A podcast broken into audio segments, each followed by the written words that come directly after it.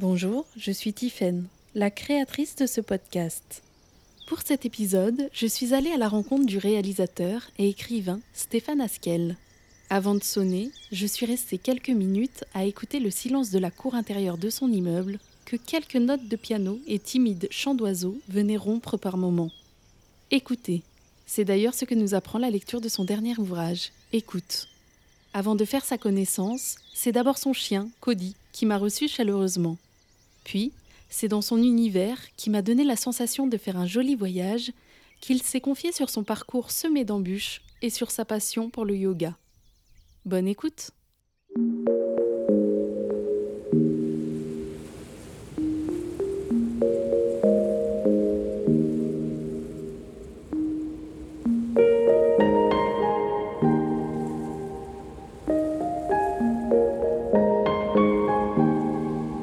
La voix des Lucioles.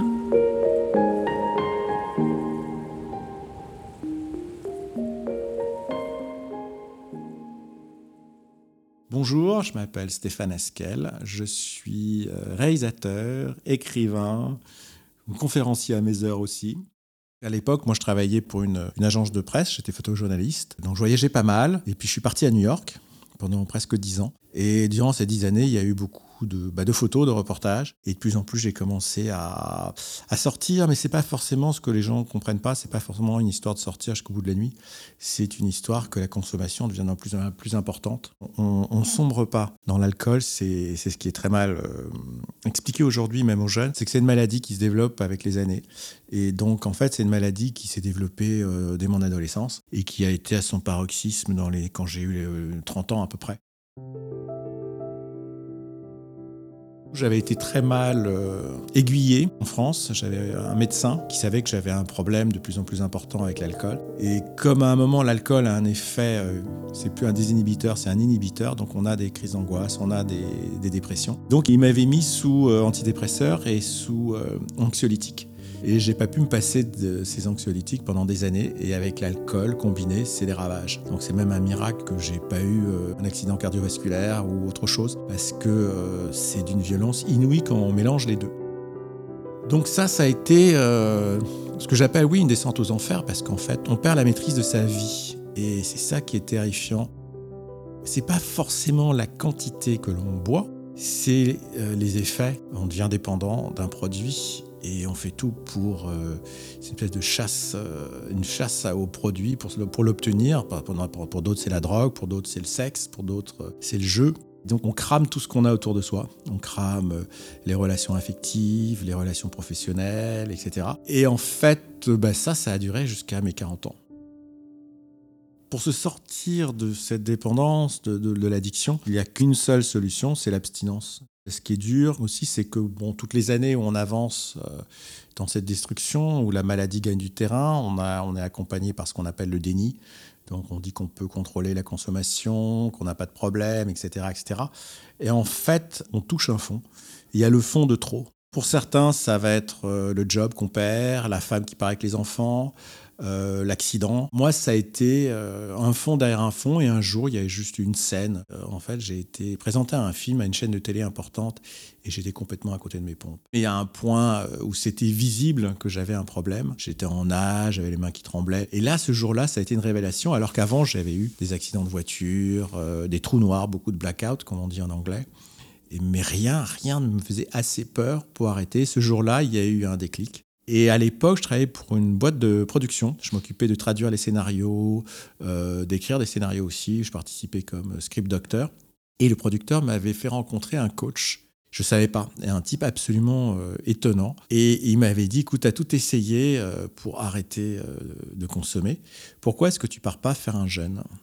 Et j'avais jamais, jamais fait de quoi que ce soit, euh, j'allais dire, de ce type de, thérapie. Et je suis parti une semaine faire un jeûne en, en Bretagne.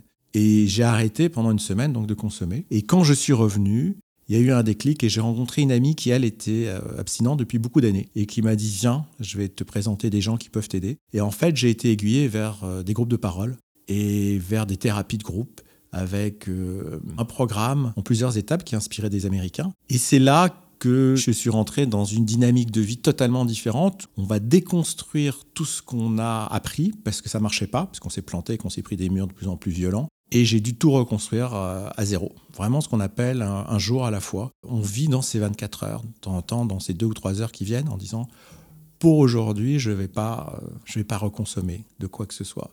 Demain, on verra. Parce que si on commence à acheter le truc sur c'est pour toujours, euh, ça fout trop les boules, on n'a pas envie. Voilà, donc ça s'est fait, voilà, comme ça.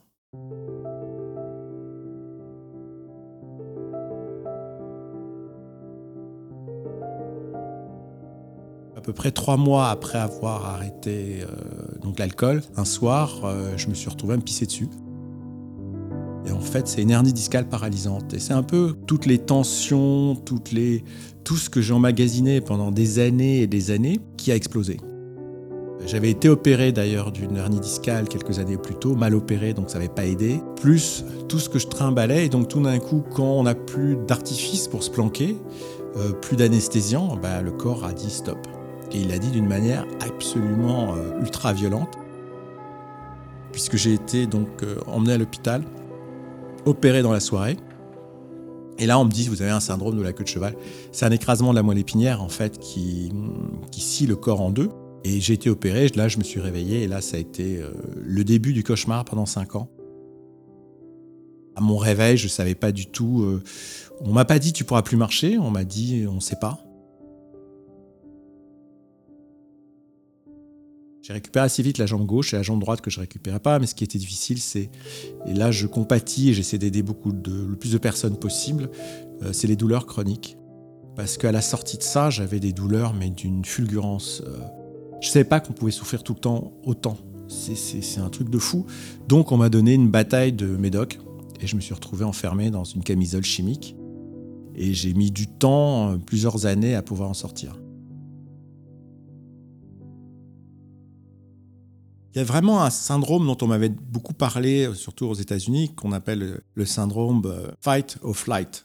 Donc c'est le fameux syndrome est-ce qu'on s'écroule ou est-ce qu'on se bat? Et étonnamment, quand je me suis trouvé dans cette situation-là au départ, j'ai été convaincu que j'allais m'en sortir. C'est pas une question de dire je suis courageux, pas courageux, c'est qu'en fait c'est que dans l'adversité, qu'on apprend à se connaître si on a les ressources suffisantes pour, euh, pour y arriver. J'ai été beaucoup, beaucoup aidé tout de suite émotionnellement par mes amis qui, j'allais dire, d'infortune et de fortune, donc des, groupes de thérapie, qui eux avaient arrêté aussi euh, l'alcool, la drogue, etc. Ils ont eu très peur euh, que je rechute parce que la douleur physique était telle que j'avais qu'une envie, c'est de m'enfiler une bouteille de vodka avec euh, toute la codéine qu'il y avait à côté de mon lit, juste pour que ça s'arrête. Et même à un moment, il était question de me réopérer une quatrième fois, et je voulais y aller juste pour être anesthésié et plus sentir la douleur. Donc émotionnellement, ce qui se passe, c'est qu'on n'a plus rien. En fait, j'avais plus rien. Et là, j'ai eu un moment, au bout de quelques mois, où les douleurs étaient toujours présentes. Je me suis dit, je vois pas comment je vais pouvoir euh, continuer à vivre. C'est là où j'ai des idées suicidaires. Et je dis souvent aux gens que j'ai rencontrés après, euh, accepter ces idées, c'est OK. Euh, on peut avoir envie de se foutre en l'air. C'est pas, vous savez, accepter sa vulnérabilité, ça a été une grande leçon pour moi. Et pouvoir dire j'ai mal, j'ai besoin d'aide, ça va pas, j'ai envie de me foutre en l'air, c'est ok. Je pense que tous ceux qui font genre, euh, même pas mal, ça va aller, c'est une erreur. Il faut pouvoir partager ses souffrances sans non plus, dans quoi j'ai glissé un moment, sans glisser vers la victime. C'est compliqué. Parce qu'à un moment, je me suis senti victime. Je me suis dit, putain, c'est vraiment la merde. Il m'arrive que des merdes. J'ai essayé de m'en sortir. J'ai arrêté l'alcool, j'ai arrêté les médicaments. Parce que ça, c'était presque physiquement, c'était plus dur d'arrêter les anxiolytiques que l'alcool au niveau du sevrage. Donc j'ai été beaucoup aidé et petit à petit ça a été une reconstruction. Grâce à ces, thérapies de groupe, à ses amis surtout, j'ai été très très euh, entouré. J'ai été en rééducation au centre de rééducation euh, à Granville, euh, dans le Cotentin, et j'allais une fois par semaine dans des groupes de parole. Et ces gens-là m'ont aidé. Ça a été mes frères et mes sœurs, alors que je les connaissais pas. C'était, c'était dingue. C'est eux qui m'ont, qui m'ont soutenu, plus que ma famille qui m'appelait peu. Enfin, ça a été vraiment extraordinaire.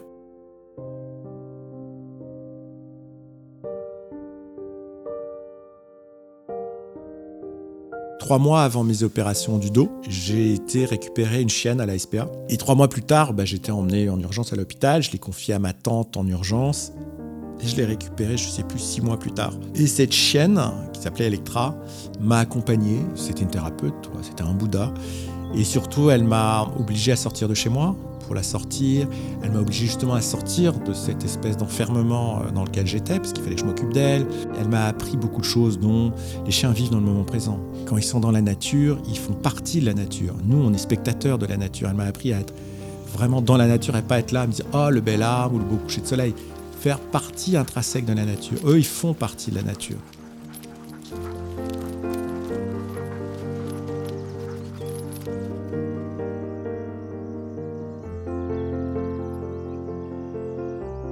Et puis après, bah voilà, après il y a eu cette fameuse rencontre avec le yoga. J'habitais chez ma mère à l'époque parce que je pouvais rien faire. Et j'ai une cousine américaine euh, que j'adore, qui est comme ma sœur, qui s'appelle Diana, qui passe à Paris à ce moment-là et qui me dit, écoute, dans l'état où tu es, j'ai quelqu'un à te présenter c'est une professeure de yoga et je lui ai dit évidemment c'était complètement timbré. Qu'est-ce que tu veux que j'aille foutre euh, à essayer de faire des postures de yoga alors que je peux pas marcher 20 mètres et que la moindre, euh, la moindre flexion en avant me fait m'arrache le dos.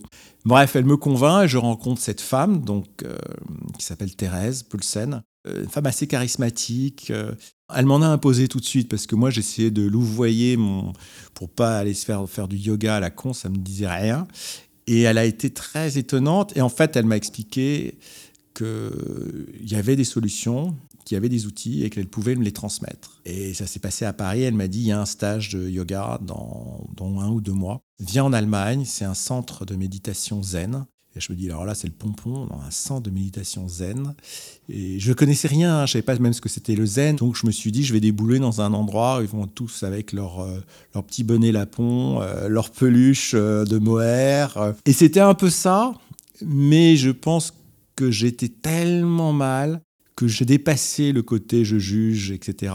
Et très vite, elle m'a empoigné dans la pratique du yoga. Et surtout, elle m'en a appris les fondamentaux. Et c'est quand j'ai commencé par ça, presque plus que par la pratique physique, que j'ai compris la pertinence de cette pratique.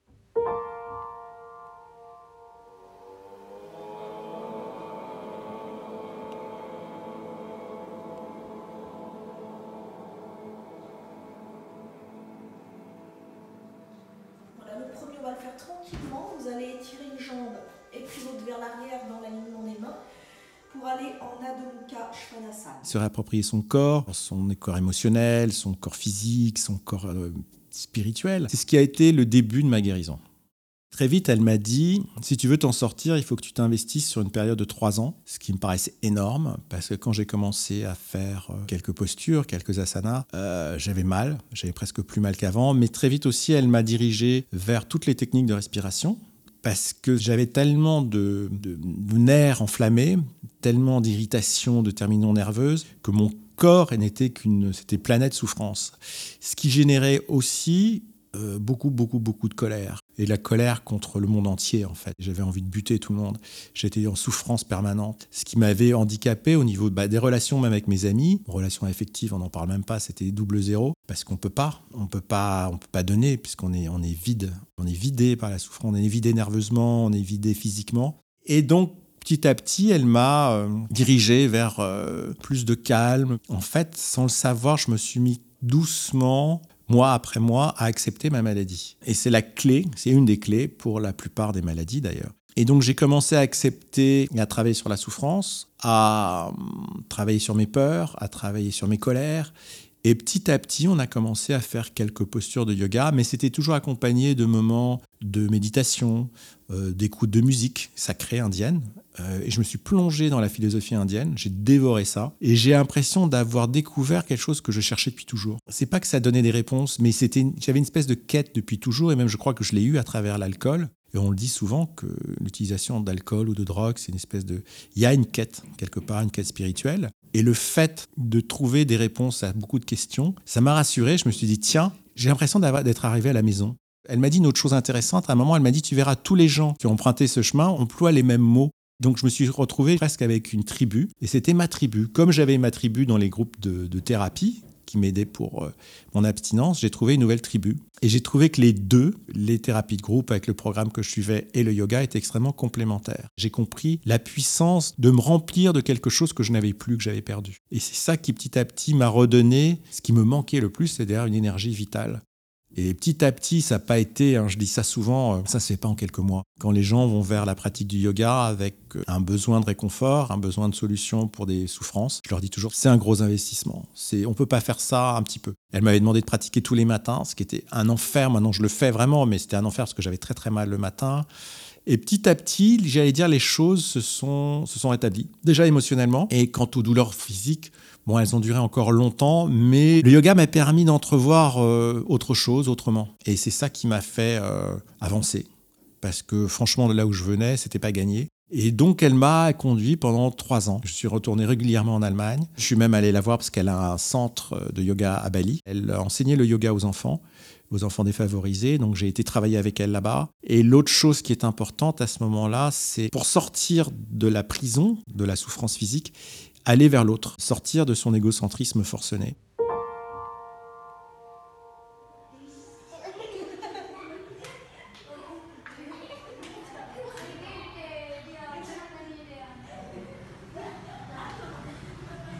C'est ce que j'essaie toujours de faire, mais là, ça a été le fait de travailler avec elle, travailler avec les enfants, m'a rempli. Et voilà, et c'est des petites leçons de vie, les unes derrière les autres, qui ont fait que, un moment, emporté sur mon tapis de Bouddha, je lui ai fait une grande déclaration un jour. Je lui ai dit, écoute, si je peux euh, retrouver mon métier de réalisateur, euh, parce que ça fait cinq ans que je pouvais plus rien faire, je, je, vais, te promets, je vais faire un film sur le yoga. Quand je lui ai dit ça, j'avais absolument aucune idée de quel type de film j'allais faire. Hein. C'était vraiment une espèce d'envolée lyrique, euh, alors que aucune idée de ce que j'allais pouvoir faire comme film. Mais après, comme j'avais reçu son enseignement, qui était un enseignement qui, comment dire, suit les préceptes du yoga, un des préceptes, c'est donc euh, transmettre. Et elle m'avait dit, si tu ne transmets pas ce que je t'ai appris, tu ne fais pas du yoga.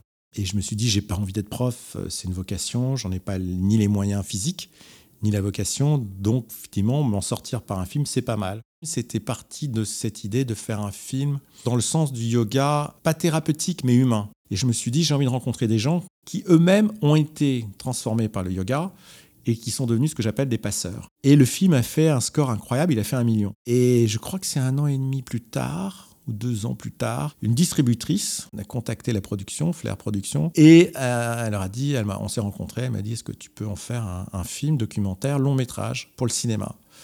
Là, j'ai halluciné. Et je lui dis oui, c'est possible, j'ai encore plein d'heures de roche que je n'ai pas utilisées. Ce qui serait intéressant, c'est de retourner à Bali voir ma prof des années plus tard et rajouter un pays. Et finalement, pour plein de différentes raisons, parce que quand j'étais reporter, j'avais été en Israël et à Gaza, euh, j'ai eu envie d'y retourner, de voir comment le yoga... On ne peut pas vivre dans une utopie et dire que le yoga, forcément, va rapprocher les peuples, surtout dans un endroit aussi euh, chaud que, Israël et, la Palestine. Mais j'ai pu tourner cette scène magnifique de cette prof. Euh, Efrat qui, donne un cours à cette femme palestinienne qui passe euh, quatre ou cinq checkpoints pour venir faire son cours de yoga euh, pratiqué avec des, juives. Et elle, elle me disait, c'est ma nouvelle famille. Et c'est ce qui arrive souvent pour des gens qui sont euh, assez cassés et qui vont pratiquer dans des studios et ils rencontrent des gens qui sont tous dans la même, euh, j'allais dire dans la même dynamique. Et ces gens-là se rapprochent, ces gens-là communiquent et c'est pour ça que le yoga m'intéresse parce qu'il réunit les gens. Je suis parti après euh, à Los Angeles et j'ai tourné dans une prison. Et quand un prisonnier dit face à la caméra, je vais sûrement être électrocuté dans les mois qui viennent, mais grâce au yoga, je vais partir en homme libre. Voilà, après, quand on me dit, euh, ouais, le yoga, c'est pour des. Non, non, voilà, il y a des gens comme les femmes dans les prisons. Euh, en Afrique, on a été tourné au Kenya, à côté du bidonville de Kibera, euh, des femmes atteintes du sida qui s'entretuaient dans la prison et qui, grâce au yoga, sont devenues, je ne peux pas dire, c'est pas des bouddhas, mais le fait qu'elles pratiquent a tout changé. du coup, on leur a permis de retrouver leurs enfants, de, qu'on leur avait retiré leurs enfants parce qu'elles étaient trop violentes, ça pouvait partir en vrille. Donc là, voilà, c'est pas miraculeux, c'est pas, c'est quelque chose de se faire du bien pour euh, faire du bien avec les autres. Et j'ai découvert surtout qu'on était très loin des clichés qu'on peut voir dans des magazines. Ça nous apprend à écouter ce qu'on n'écoute plus, c'est notre corps. On est beaucoup, beaucoup dans le mental. Euh, moi, même moi, hein, dans la journée, je suis beaucoup dans le mental. Je vais à gauche, je vais à droite, j'appelle un tel, là. Et donc j'oublie mon corps. Et il faut faire parce qu'à un moment donné, le corps, il va nous le rappeler. Moi, c'est ce qu'il a fait euh, puissance 1000 avec ce qui m'est arrivé il y, a, il y a une dizaine d'années. Donc vraiment, il faut faire attention avec le corps, c'est lui qui nous indique, c'est un peu notre boussole, et c'est ça qui est extraordinaire. J'ai réappris à écouter mon, mon corps avec l'intelligence, j'allais dire, du cœur. Et ça, c'est la force de la pratique du yoga. Ça nous redonne un équilibre. Et c'est amusant d'ailleurs parce que c'est aussi, euh, je me rappelle de temps en temps quand j'étais en forme dans des cours de yoga, euh, je pouvais avoir envie de frimer un petit peu parce que tout d'un coup j'étais en forme. Je me faisais mal à chaque fois. Le yoga, c'est vraiment une boussole de notre ego. C'est assez, c'est assez amusant.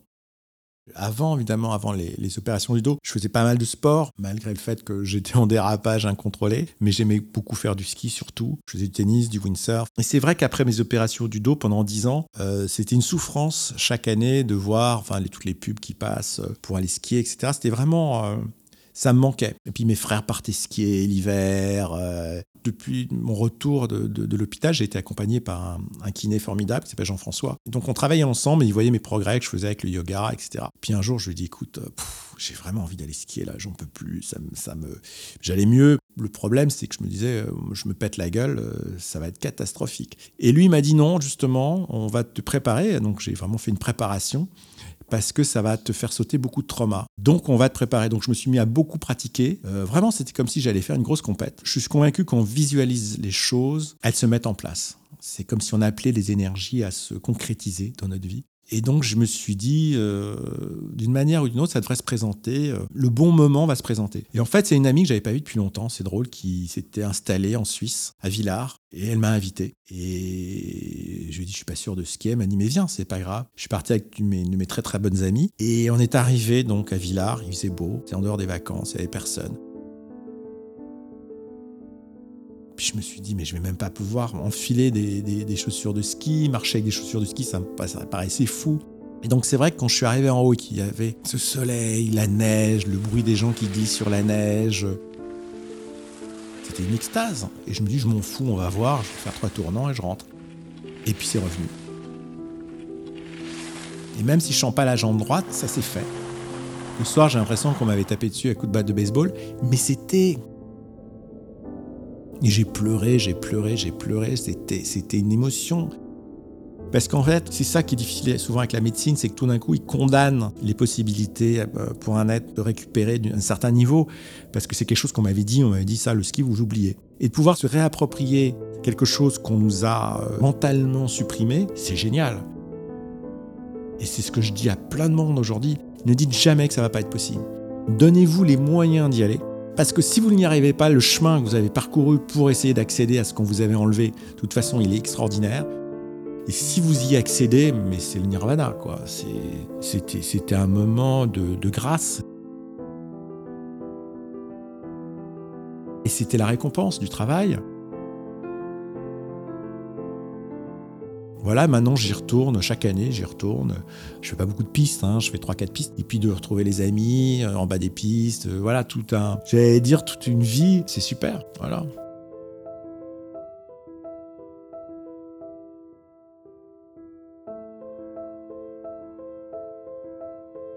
Maintenant, ça va faire presque 16 ans que j'ai arrêté l'alcool.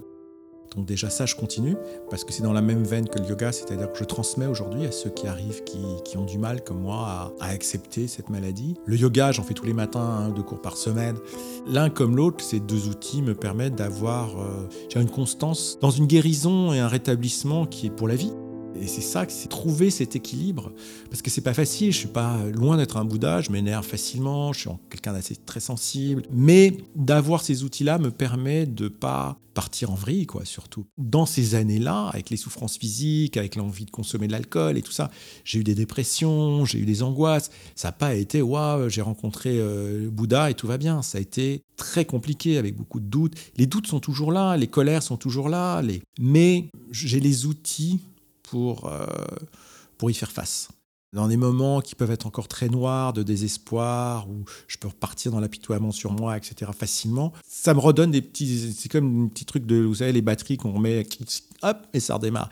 Et c'est ça qui est important, c'est ces outils-là qui sont à notre portée aujourd'hui. Vraiment, moi, ce que j'ai envie, c'est qu'on amène toutes ces techniques dans les écoles, euh, dans les entreprises, dans partout, partout, partout. Personne ne peut euh, soutenir euh, un choc émotionnel, un choc quel qu'il soit professionnel, des ruptures sentimentales, sur le long cours d'une vie, sans un moment s'écrouler. Et si on a des pratiques comme ça, oui, ça nous aide à nous relever. L'impact émotionnel est moins violent. Moi, je suis convaincu d'une chose, c'est que la médecine de demain, c'est ces médecines anciennes millénaire et tout ce qu'il y a de plus merveilleux et de, découvertes dans la médecine quantique aujourd'hui. Ces deux médecines travaillent ensemble, on va pouvoir vraiment faire des bons. On a ce potentiel en nous merveilleux qui est vraiment là et le réveiller me paraît indispensable. À la suite euh, de Breathe et de Debout, du livre aussi Respire aussi, j'ai eu beaucoup beaucoup de gens qui m'ont contacté et, j'ai essayé de répondre dès que je pouvais pour orienter les, personnes selon les souffrances, selon les accidents, qu'ils soient physiques ou émotionnels. Je pense que la première chose c'est d'être curieux, euh, écouter. Alors c'est vrai que c'est souvent difficile. Moi je sais que sur mon chemin de guérison, j'ai fait un peu tout et n'importe quoi. Par moment je suis allé voir un rebouteux pour cheval en espérant qu'il me fasse remarcher et qu'il ôte mes douleurs. Donc écouter les gens et je pense que vraiment aller vers les gens qui eux-mêmes sont passés par là. Parce qu'on est quand même dans un marché, euh, j'appelle le marché du bien-être, où il y a un peu tout et n'importe quoi, c'est vrai. Trouver les bons, les bons thérapeutes, il n'y en a pas beaucoup, euh, il y en a des formidables. Euh, pas hésiter à demander de l'aide. Et quand je dis pas hésiter à demander de l'aide, c'est pas que à ses proches ou à des amis, c'est demander de l'aide intérieurement à, on peut appeler ça par une prière. Il faut se tourner vers quelque chose, et ça je le dis parce que j'y crois, de plus grand que nous, on l'appelle comme on veut. Hein. Moi ça m'est complètement égal. Dieu, Bouddha, Mahomet, ça m'est égal. Moi, j'ai prié un moment, alors que j'étais pas spécialement euh, penché vers ça, mais j'ai fait une prière, j'ai demandé de l'aide. Et quelques semaines après avoir demandé cette aide, avec vraiment beaucoup d'intensité, j'allais dire, euh, bah, c'est cette prof de yoga qui est arrivée, que j'ai rencontrée. Donc, faut demander de l'aide, faut pas hésiter. Voilà, la guérison, elle, elle passe sur plusieurs plans. Et ça, je pense que c'est comme ça qu'on arrive à s'en sortir Tomber est humain, se relever est divin. C'est quand je me suis tourné vers quelque chose de plus grand que moi que l'aide est venue. Donc cette phrase-là, pour moi, c'est mon mantra euh, ad vitam.